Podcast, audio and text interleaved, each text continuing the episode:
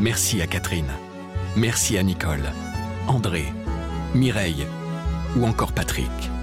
Merci à toutes ces personnes qui, grâce à leur legs en faveur du secours catholique, nous ont donné les moyens d'agir chaque jour pour les plus démunis.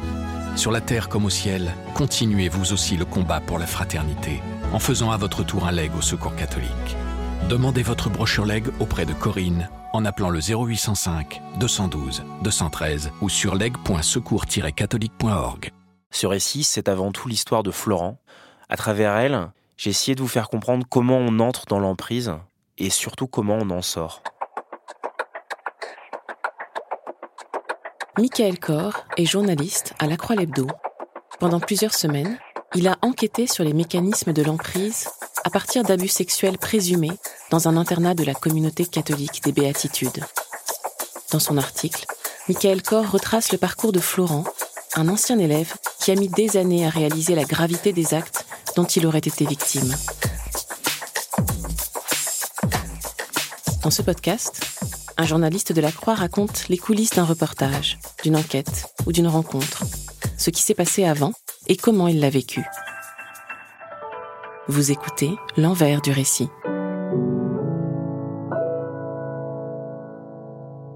Bonjour, je m'appelle Michael Corr et je suis euh, grand reporter euh, au quotidien La Croix. Je travaille plus précisément euh, pour la version magazine du journal, donc qui paraît le week-end, La Croix l'hebdo. Et à la fin de l'année dernière, j'ai eu une discussion avec la directrice de, de l'hebdo, Anne Ponce, qui cherchait à monter un dossier autour de l'emprise. Voilà, elle voulait qu'on fasse comprendre ce que c'est que l'emprise. Elle imaginait un article assez pédagogique et assez transversal qui parle de l'emprise dans des communautés religieuses, mais aussi dans le monde du travail, dans les familles, etc. Elle m'avait demandé d'y réfléchir pour lui proposer soit une histoire, soit un angle. Donc j'avais commencé à travailler sur ce sujet parmi plein d'autres choses.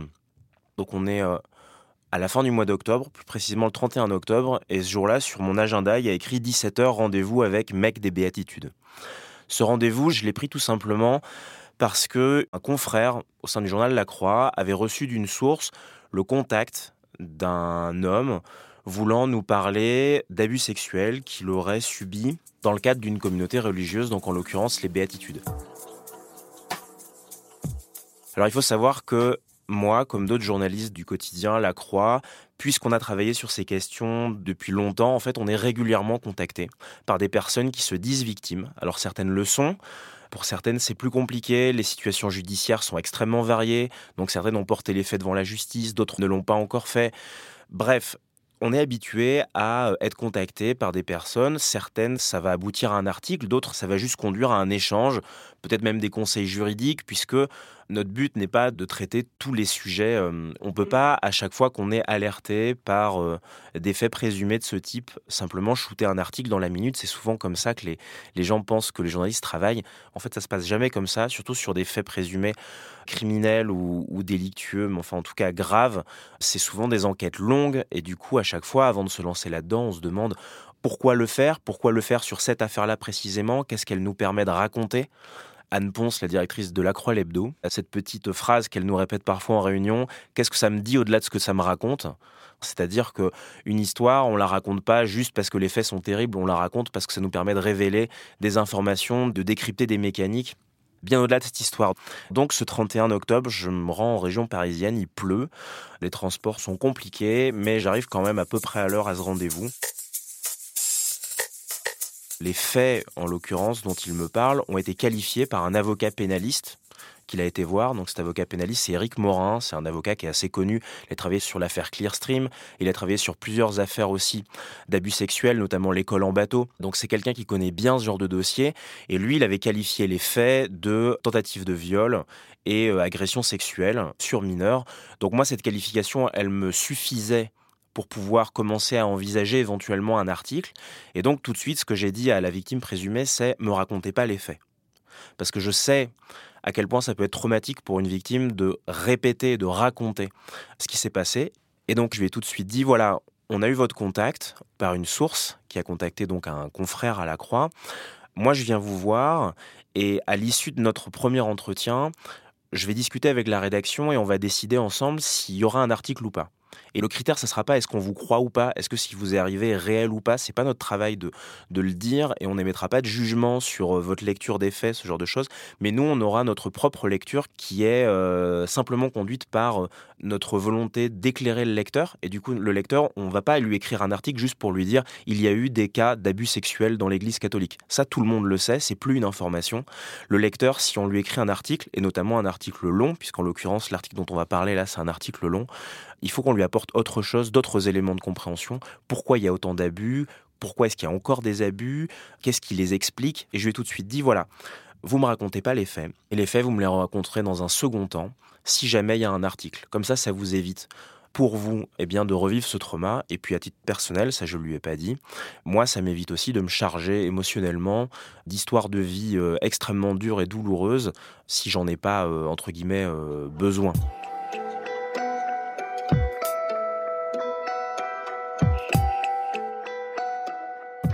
Donc il m'a raconté son histoire. Il m'a raconté notamment que hum, sur les conseils d'une personnalité euh, qui travaille dans l'Église, il avait accepté de rencontrer un journaliste de la Croix après l'affaire Sentier. Donc l'affaire Sentier, c'est l'affaire de cet ex-évêque de Créteil qui avait été condamné en 2021 par le Vatican pour voyeurisme. Et l'Église de France donc savait qu'il avait été condamné par le Vatican pour ces faits-là, mais l'a caché, notamment aux personnes de son diocèse. Et en fait, c'est quand l'affaire a été révélée par la presse que d'autres victimes présumées se sont déclarées. Et euh, ça, ça a fait un déclic chez cet homme que je rencontre donc euh, le 31 octobre et qu'on appellera Florent dans tout le reste de cette histoire, parce qu'il se dit, mais en fait, euh, en parler à la presse, c'est la seule manière de s'assurer qu'il n'y a pas d'autres victimes, en fait. Parce que jusqu'à présent, Florent, et c'est ça qu'il me raconte, il a fait confiance à l'Église. C'est-à-dire que dix ans avant notre rencontre, il a envoyé un courrier dans lequel il a raconté tout ce qui s'est passé. Ce courrier, il l'a envoyé au diocèse de Fréjus-Toulon il a exprimé des faits qui concernent un prêtre. À l'époque des faits, il s'appelle Henri Suzeau, puis ensuite il a repris son nom à l'état civil en rajoutant juste Marie devant avec un tiret, donc Marie-Bernard Dallès, qui donc à ce moment-là, en 2011, est prêtre dans le diocèse de Fréjus-Toulon. Mais au moment des faits dont parle Florent, il est euh, prêtre dans un, internat de garçons des Béatitudes, dans les Vosges, à Autrey. Et donc en 2011, Florent, il raconte euh, toute son histoire au diocèse de Fréjus-Toulon, qui lance un procès canonique qui aboutit à la condamnation de ce prêtre. Et puis en fait, rien ne se passe. Ce prêtre reste prêtre. Il lui est toujours confié des responsabilités, notamment euh, dans une aumônerie de maison d'arrêt, euh, à la Farlède, à Toulon et puis à Draguignan. Mais en fait, à ce moment-là, euh, Florent, en 2011, il a confié cette histoire à l'Église. Il fait confiance aux autorités ecclésiales et il se pose plus trop la question. Mais au début de l'année 2022, en fait, il y a l'apparition d'un livre d'une femme qui s'appelle Isabelle Laurent, qui parle dans ce livre de son fils, Yann, qui s'est suicidé et qui a été dans le même internat que Florent. Et dans ce livre, elle fait état de possibles agressions sexuelles qu'aurait subi son fils lorsqu'il était étudiant euh, dans cet internat, de la part d'un certain père Z. Et cette mère, elle aurait appris ces possibles agressions sexuelles sur son fils de la part du, frère de son fils. Ils sont tous les deux adoptés, euh, ils vivent aux Philippines, et qui a confié ça à ses parents, du coup, le soir de l'enterrement de son frère, Yann. Donc Florent, au moment où il lit cette histoire, il pense immédiatement à sa propre histoire et c'est la première fois qu'il se dit mais en fait je suis peut-être pas le seul, il y a peut-être d'autres victimes que moi. Jusqu'à présent ça lui avait jamais traversé l'esprit et euh, visiblement ça n'avait jamais traversé l'esprit non plus des autorités ecclésiales qui l'ont euh, interrogé euh, dans le cadre de la procédure canonique en 2011. Et à ce moment-là il interroge le diocèse de Fréjus-Toulon, il se demande un petit peu qu'est-ce qui s'est passé, il se rend compte que pas grand-chose. C'est à partir de ce moment-là que sa confiance dans les autorités de l'Église de France pour gérer ce genre de cas, en fait, s'effondre. Et il se dit qu'il va falloir qu'il se tourne vers d'autres personnes, vers les autorités civiles d'abord, et plus tard, il acceptera de rencontrer un journaliste.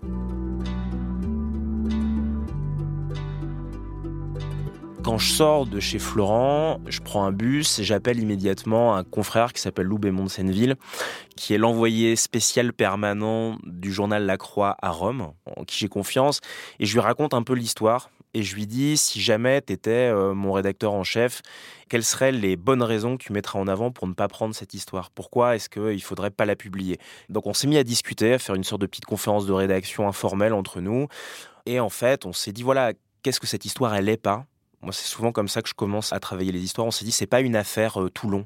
Ce que cette histoire nous raconte, c'est pas euh, des dysfonctionnements euh, qui existent hein, et auxquels on a consacré plusieurs articles dans le diocèse de Fréjus-Toulon. Cette histoire, c'est pas non plus une histoire de la communauté des béatitudes dans les Vosges, dans lequel il y aurait eu des agressions sexuelles. Cette histoire, en fait, c'est plusieurs choses. Et c'est pour ça qu'elle a commencé à nous intéresser. Enfin, en tout cas, c'est en discutant avec Lou que j'ai compris ça. Cette histoire, elle est intéressante parce que c'est une histoire à tiroir. C'est une histoire dans laquelle il y a plusieurs temps, il y a plusieurs moments. Et euh, c'est là que j'ai repensé à la discussion que j'avais eue avec Anne Ponce sur l'emprise. Et c'est là que je me suis dit, en fait, c'est ce que j'ai fait le lendemain. Je suis retourné voir euh, donc la directrice euh, de la Croix Lebdo et je lui ai dit, écoute, pour ton dossier sur l'emprise, moi, ce que je te propose, c'est de te raconter une histoire cette histoire-là, singulière, de raconter que ça. Alors évidemment, on perd une partie de la richesse du sujet si on l'avait pris sur un angle un peu pédagogique, c'est-à-dire que je raconte pas l'emprise dans une famille, dans le monde du travail, et que ça existe aussi. Mais il se trouve que l'histoire que j'ai trouvée, elle concerne l'Église catholique et une communauté. Et en fait, à travers cette histoire, on va vraiment comprendre finement les mécaniques d'emprise. Parce que ce qui est incroyable dans ce que m'avait raconté Florent, c'est que c'est un petit peu compliqué euh, parce qu'il y a plusieurs agresseurs présumés en fait dans cet internat des béatitudes. Et notamment Florent, alors même qu'il avait été agressé, d'après son témoignage, par un prêtre, il a été amené à témoigner devant la police plusieurs années après ses agressions présumées au sujet de faits euh, similaire concernant un autre prêtre de l'internat. Et en fait, quand on lit aujourd'hui ses déclarations à la police, on voit qu'il est dans une sorte de déni, d'amnésie traumatique. C'est-à-dire que pour lui, alors même qu'il aurait été agressé, l'idée qu'il y ait eu des agressions sexuelles dans cet internat, sur d'autres camarades est tout bonnement impossible. On est euh, des années après les faits. Hein. Il est adulte, il a plus 15 euh, ou 16 ans ou 17 ans comme au moment des, des agressions présumées. Non, là, il a 23, euh, 24 ans, il est étudiant, etc. Mais il est encore dans le narratif, dans les mots qui ont été mis en place par les encadrants de cet internat pour diaboliser les plaignants, pour expliquer que, de toute façon, toute forme de, questionnement ou de critique ou d'hypothèse mettant en cause quelqu'un au sein de cette communauté et qui plus est un prêtre, puisque ce que j'ai pas dit, c'est que dans cet internat, en fait, venaient de manière privilégiée des jeunes hommes qui voulaient devenir prêtres, donc on imagine la sacralité de la figure du prêtre, eh bien, en fait, mettre en cause un prêtre, c'était attaquer la communauté, et c'était obligatoirement l'œuvre de quelqu'un de malveillant.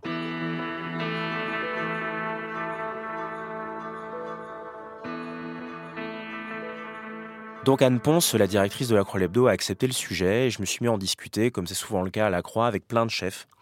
Et ce qui était très intéressant pour moi, c'est que discuter avec euh, différentes personnes à la Croix, ça me permettait de voir comment chacun se projetait dans ce sujet et euh, qu'est-ce qu'ils avaient envie de savoir en fait. En en discutant avec euh, Céline Oyo, qui est chef du service religion, elle m'a dit, mais moi, c'est pas la première fois que j'entends parler de cet internat à Autrey, dans les Vosges. Je veux savoir ce qui s'y est vraiment passé. C'est-à-dire que là, on a, entre guillemets, l'affaire Florent. On a aussi l'évocation d'autres affaires concernant un autre prêtre. Ok, faisons le point, une bonne fois pour toutes. Qu'est-ce qui s'est passé dans cet internat des béatitudes dans les Vosges? Donc, cet internat des béatitudes, c'est un internat qui a duré entre 88 et 2007. Voilà. Donc, ça, c'était la première commande j'avais toujours la commande d'Anne Ponce, qui était de rester pédagogique sur ce qu'est l'emprise. Qu'est-ce que ça fait au cerveau, comment ça marche? J'avais aussi la demande d'Anne-Bénédicte Hoffner, qui est directrice adjointe de la rédaction, et qui était très intéressée quand je lui ai parlé de ce procès canonique à Toulon. Un procès canonique, c'est la justice de l'Église. C'est une justice un petit peu opaque, puisque en fait, euh, l'Église ne rend jamais public les condamnations éventuelles qu'elle prend. Donc on est dans une sorte de, justice euh, bizarre sur laquelle on ne sait jamais grand-chose. C'est très compliqué d'accéder euh, à des informations. Évidemment, ben, comme toute forme de justice, quand vous discutez avec euh, plusieurs spécialistes, ben, ils ont à chaque fois des interprétations différentes. C'est aussi un droit qui a évolué, en particulier en ce qui concerne les affaires d'abus sexuels. Bref, pour toutes ces raisons, on trouvait que cette histoire était aussi un bon moyen de faire le point. Et donc j'ai commencé à travailler j'ai rencontré ou j'ai eu par téléphone ou par email, puisque certains étaient à l'étranger, 24 anciens élèves d'Autrey, donc euh, de cet internat des Vosges. J'ai aussi eu accès à différents documents, soit internes à l'église, soit des documents euh, judiciaires, ce qui m'ont permis d'identifier 10 victimes présumées dans cet établissement. Donc ça va de 89 à quasiment la fin 2007. Alors, on parle de faits qui seraient susceptibles d'être qualifiés d'atteinte ou d'agression sexuelle, de viol ou tentative de viol, commis par deux prêtres L'un serait l'agresseur présumé de Florent, Henri Suzeau, et l'autre serait le père Dominique Savio, au sujet duquel Florent avait été euh, auditionné par la police. Moi, mon travail, en tant que journaliste, c'est pas de qualifier pénalement ces faits, ça c'est le travail de la justice. Moi, ce que je fais simplement, c'est j'interroge des victimes de manière la plus précise possible. C'est ce que je vais faire avec Florent. Je vais lui donner rendez-vous au journal, parce que Florent, c'est un homme de 40 ans, qui a des enfants, et je trouve que l'interroger sur des agressions sexuelles présumées euh, chez lui, c'était pas une bonne idée. Du coup, je l'ai invité un soir au journal. J'ai fait en sorte que cet entretien soit court. Et ensuite, on est allé manger euh, des sushis à côté et on a parlé d'autre chose, histoire aussi de lui offrir et de m'offrir à moi aussi un sas de décompression avant de rentrer chez lui et de retrouver sa famille. Je lui ai fait raconter les faits de manière extrêmement précise, presque clinique, extrêmement crue, parce que c'est ce que cette histoire euh, m'a permis de comprendre. J'espère qu'elle permet de comprendre ça pour le lecteur aussi c'est qu'en fait, la seule manière de sortir de l'emprise, enfin, ce qui fait qu'à un moment donné, des victimes commencent à sortir de l'emprise, c'est le moment où elles commencent à douter déjà, mais ensuite, c'est le moment où d'autres personnes, euh, souvent des professionnels, des policiers ou euh, un avocat pénaliste ou un magistrat, posent des mots extrêmement précis sur ce qu'elles ont vécu.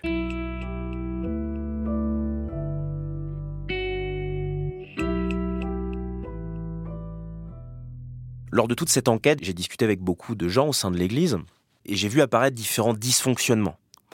Quand je dis des gens au sein de l'Église, ça peut être des gens au sein du diocèse de Fréjus-Toulon, au sein des béatitudes, etc. J'ai vu apparaître des dysfonctionnements importants. Une incompréhension de la procédure pénale déjà, et de ce qui caractérise une agression sexuelle. C'est quoi une agression sexuelle? C'est quoi un viol? Eh bien, pour beaucoup de personnes dans l'Église, ça reste une abstraction totale. L'opacité des procédures canoniques le non-respect de sanctions prises en interne. Donc, par exemple, ce que mon enquête a révélé, c'est que le père Marie-Bernard Dallès, qui a été condamné en 2011 dans le cadre de la procédure canonique pour les faits sur Florent, il a été condamné à ne plus s'approcher de personnes de moins de 25 ans pendant 10 ans. Et quatre ans après cette décision, les mêmes personnes qui ont pris cette sanction eh bien, l'ont nommé aumônier d'une maison d'arrêt dans le sud, dans laquelle il y a, ce que me confirme le, le ministère de la Justice, de nombreuses personnes de moins de 25 ans. Les dysfonctionnements de l'Église, c'est aussi la peur du scandale et surtout le maintien de ce qui s'est passé, des faits en fait, dans des qualifications floues, euphémisées ou spiritualisées. Pendant mon enquête, j'ai entendu des phrases du style relation inappropriée pour parler de ce qui se serait passé entre ces prêtres et puis des jeunes. J'ai entendu parler aussi d'immaturité affective, d'excès de compassion, d'affection qui glisse. Alors ça, c'est un ancien élève d'Autrey que j'interroge parce que tous les élèves d'Autrey que j'ai interrogés ne témoignent heureusement pas de d'agressions sexuelles ou de faits comme ça. Certains sont très en défense de l'établissement. Il y en a énormément, quasiment tous, commencé par la phrase en disant mais c'est impossible qu'ici soit passé euh, ce dont vous me parlez puisque moi j'y ai passé les plus belles années de ma vie. C'était un cadre idyllique. On était dans une euh, une vieille abbaye du XIIe siècle avec un jardin merveilleux. Il y avait une petite rivière. On faisait des parties de foot. C'était incroyable. La communauté des béatitudes pour resituer, on est dans le renouveau charismatique, c'est très émotionnel. Quand ils arrivent dans cette grande abbaye, euh, ça fait dix ans que plus personne l'habite, il y fait froid, elle est totalement vide, et eux, ils lui redonnent vie avec des, danses d'Israël, des célébrations du Shabbat, etc. On est vraiment dans un cadre totalement idyllique. Et du coup, des anciens élèves, qui aujourd'hui sont des adultes, quand ils m'en parlaient, me disaient, mais c'est impossible qu'il y ait eu des abus sexuels dans cet endroit. On y a passé des années extrêmement fortes. Et là, en fait, c'est un moment qui est compliqué et qui est délicat dans l'interview, c'est que je viens agresser leurs souvenirs par les faits que je porte à leur connaissance, même s'ils ne sont pas forcément avérés, même si c'est que des faits présumés que je cherche à recouper. Parce que moi, si je les appelle, c'est parce que je ne vais pas simplement écrire dans mon article ce qu'une seule source me dit. Il me faut plusieurs sources. Il faut que les éléments se recoupent. Si on me dit à tel moment il y a eu une réunion, on nous a dit que, bah, il faut que je trouve d'autres témoins de cette réunion. Parce que pour mon lecteur, si j'ai trois témoins de cette réunion, c'est pas pareil que si j'en ai un. Bref, moi, je dois faire mon travail, je dois enquêter, et en même temps, je sais que par les faits supposés dont je parle, eh bien, je viens euh, exercer une forme de violence sur des souvenirs qui, non seulement sont des souvenirs heureux pour la plupart de ces élèves, mais en plus ont été hyper constitutifs de ce qu'ils sont, puisqu'on parle d'années d'adolescence où ils se sont noués des amitiés, où ils se sont construits dans leur foi en l'occurrence, mais aussi dans plein d'autres choses. Et en même temps, je dois aussi les ramener à une certaine réalité, qui est que des dérives sectaires, parce que quand on parle d'emprise, on peut parler de dérives sectaires aussi, elle se passe assez rarement dans des endroits mornes, tristes, dans des communautés qui ressembleraient à des sortes de cachots humides et froids, dans lesquels les relations humaines sont très distantes. Au contraire, des cadres émotionnels, fusionnels, extrêmement chaleureux, sont d'excellents supports d'emprise. C'est là où l'emprise est pernicieuse. C'est que euh, l'agression vient se nicher dans des relations qui sont extrêmement fortes, amicales, des, relations en l'occurrence là de paternité spirituelle, voire de paternité de substitution, puisque une partie des personnes qui auraient été agressées sont des, enfants fragiles euh, qui témoignent de fragilité à la maison. Florent, il, il me parlera voilà de ce qu'il vit à la maison, il a eu un père alcoolique, etc.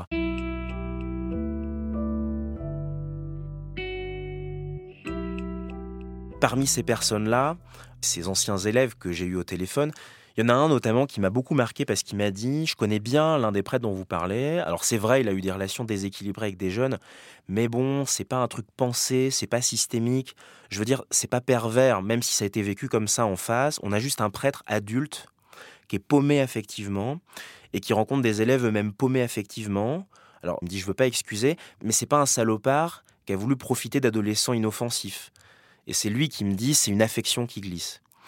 Et c'est en fait en entendant cet ancien élève me dire ça que je me suis dit, c'est pour ça que c'est important de raconter ce qui s'est passé de manière crue, de manière limpide. Voilà. Et en l'occurrence, Florence, qui le raconte, c'est quand il avait 17 ans, ce prêtre, le père Henri Suzeau, le faisait s'allonger nu de côté, sur l'épaule gauche, dans son lit une place.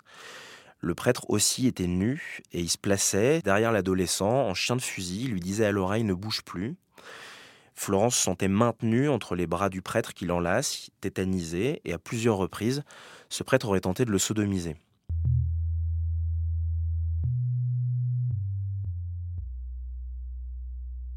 Cette longue histoire que je raconte dans la Croix l'Hebdo, c'est une histoire qui est dure. Elle a été dure à enquêter, parce que dans l'Église, comme dans d'autres institutions, la vérité est cachée. Il faut aller la chercher, parfois au pied de biche, pas parce que des personnes sont des hommes d'église, qu'ils ont été ordonnés prêtres ou qui sont euh, dans la vie consacrée, que, euh, que les réponses qu'ils vous donnent, ce ne sont pas des réponses faites par leurs avocats. Donc euh, ça veut dire qu'il faut travailler de manière très méthodique, il faut récolter énormément, énormément d'informations avant de contacter les principaux intéressés. Parce que concrètement, dans ce genre d'enquête, vous obtenez des informations que quand vous en avez déjà.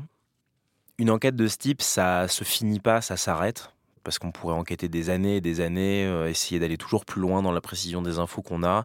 Et pour moi, euh, l'arrêt de cette enquête, ça a été euh, début décembre.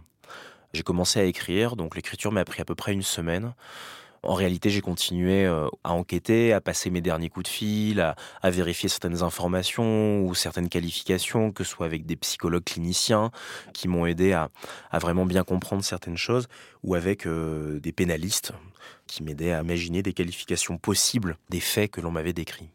Ce que j'ai voulu faire, c'est à la fois euh, une enquête extrêmement euh, précise, la plus détaillée possible, dans laquelle j'essaye de présenter un maximum d'informations en évacuant de mon récit toutes les phrases allusives et floues. Dans mon texte, vous ne trouverez pas des phrases euh, du style l'Église couvre. Parce que c'est faux en fait. Parce qu'il y a une bonne partie des sources auxquelles j'ai eu accès, J'y ai eu accès grâce à des personnes qui sont encore aujourd'hui actifs au sein de l'Église, grâce à des prêtres, grâce à des religieux ou des religieuses. Il y a même des gens au sein de l'Église qui ont euh, dédié leur vie quasiment à accompagner des victimes, à essayer de hum, faire en sorte que les choses bougent et qui contactent systématiquement la justice civile quand elles sont euh, au courant de certains faits, qui sont devenus des lanceurs d'alerte en fait. Donc c'est pour ça que j'écrirai pas que l'Église couvre. Par contre, j'écris que le maintien de faits dans des qualifications floues et l'opacité des procédures canoniques, notamment euh, par ce qui s'est passé à Fréjus-Toulon, contribuent à maintenir des victimes sous emprise. Voilà, donc parce qu'on est dans la croix, j'ai essayé d'écrire ça de manière extrêmement précise. J'ai aussi euh, tenté d'écrire euh, d'abord un récit, c'est-à-dire que cette enquête, c'est avant tout l'histoire de Florent depuis son entrée à 13 ans dans cette communauté géniale. Il dit encore aujourd'hui, Florent, moi j'ai rien contre les béatitudes aujourd'hui. J'ai passé dans cet internat six années extraordinaires malgré ce qui s'est passé. J'y je m'y suis fait des amitiés qui ont duré jusqu'à aujourd'hui. Enfin, il a encore la foi, etc. Enfin, ce que j'ai voulu raconter, c'est vraiment nous faire entrer dans sa tête, nous faire rentrer avec lui dans cet internat, nous en faire sortir avec lui, et puis nous faire progressivement, jusqu'à la fin, sortir de l'emprise. Voilà. Donc ça donne un récit long qui sera dur à lire par certains aspects. On n'a pas voulu euh, au journal euh, écrire euh, une affaire de plus ou euh, pour telle ou telle raison, tel ou tel courant, telle ou telle communauté. C'était absolument pas ça notre visée. Notre visée, c'est de raconter comment on entre et comment on sort de l'emprise.